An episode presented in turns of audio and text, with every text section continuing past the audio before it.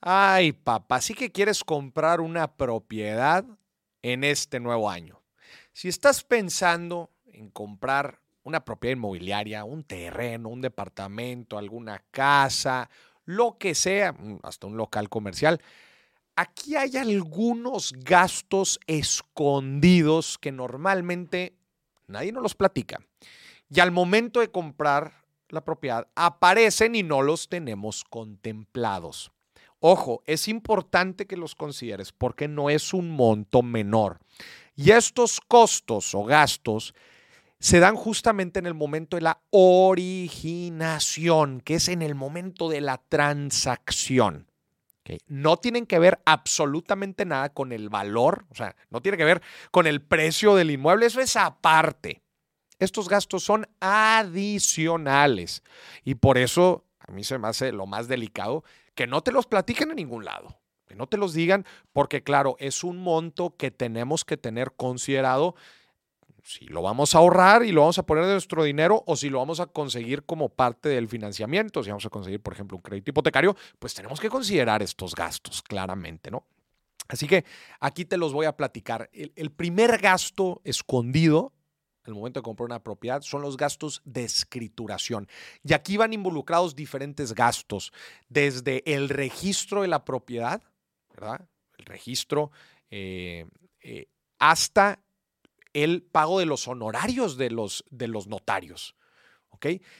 Al final de cuentas, cuando, cuando tú compras una propiedad, él, tiene que suceder, tiene que eh, estar registrado ante el registro público de la, de la propiedad. ¿Verdad?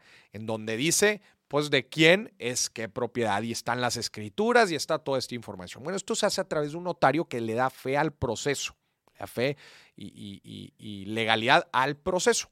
Entonces, al notario hay que pagarle y hay que pagar también el registro, ¿verdad? De las escrituras. Yo, mi recomendación que le doy a la gente es que por lo menos de estos gastos de escrituración contemplen alrededor del 6% del valor de la propiedad. ¿Ok? Claramente los costos varían, especialmente los costos del notario, los honorarios del notario pueden variar, pero lo tenemos que considerar. Y yo digo, mira, como una regla de dedo, como una regla de dedo, considera por lo menos un 6% del valor de la propiedad. Entonces, por ejemplo, si estás comprando una propiedad de un millón de pesos, por lo menos 60 mil pesos de gastos de escritura. El segundo gasto escondido son los impuestos, que es el, principalmente en México, el ISAI, el impuesto sobre la adquisición de bienes inmuebles. Varía, varía por estado, pero yo lo que le digo a la gente también es, calcula aproximadamente un 4% del valor de la propiedad. Hay estados en donde es más, hay estados donde es menos, pero ahí está, otra vez, como regla de dedo, un 4%. Entonces, si la propiedad vale un millón de pesos, 40 mil pesos van de impuestos. Entonces, ojo, todavía ni siquiera damos el enganche de la propiedad. Todavía ni siquiera hablamos del precio de la propiedad y ya va de gastos cerca de 100 mil pesos, o sea, el 10% del valor en costos escondidos. ¿Ok? Ahora, otros costos que no te platican. Si tú vas a conseguir financiamiento. Es decir, si vas a adquirir un crédito hipotecario. Que el crédito hipotecario, bueno, pues es con un banco o con el Infonavit, eh, al final de cuentas ellos te prestan dinero, pero pues se quedan con la propiedad, eh, hipotecan la, la propiedad, ¿no? Y te están prestando el dinero a ti. Y dentro de este financiamiento hay algunos costos importantes, desde la comisión por apertura, que te la cobran por aperturar el crédito, hasta el avalúo que hace, el, principalmente lo, va a hacer, se, hace a través del banco, pero es el, sacar una evaluación profesional de cuánto, cuál es el precio, cuál es el, valor de mercado de la propiedad.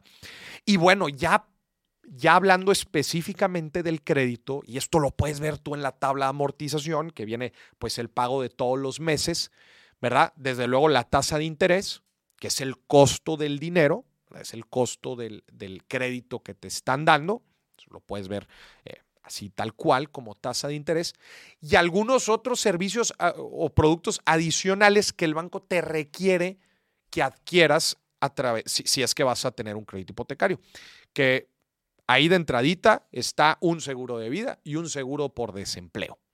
Tú en la tabla amortización vas a ver ese costo, vas a ver ahí ese cargo que también se suma a la mensualidad que tú, que tú vas a estar pagando por el crédito. La regla de dedo también que yo le doy a la gente, calculando un crédito de, con una tasa de interés del 10% y hablando de un crédito de 15 o 20 años, por cada 100 mil pesos que te prestan, calcula mil pesos de mensualidad. Yo les digo así como regla de dedo. Entonces, si vas a pedir un crédito de un millón de pesos, calcula por lo menos 10 mil pesos de mensualidad. Ojo, eso ya es en la vida común del, crédito, ¿verdad? En las mensualidades que están pagando. Sin embargo, los otros costos, ese famoso 10% que incluye tanto impuestos como gastos de escritura, eso es aparte. Te platico todo esto para que puedas hacer tu planeación de la forma correcta y no te aparezca de sorpresa. A ver, entonces, Maurice, como resumen, considera por lo menos el 10% para gastos iniciales de la transacción, que es otra vez los gastos de escritura y los impuestos.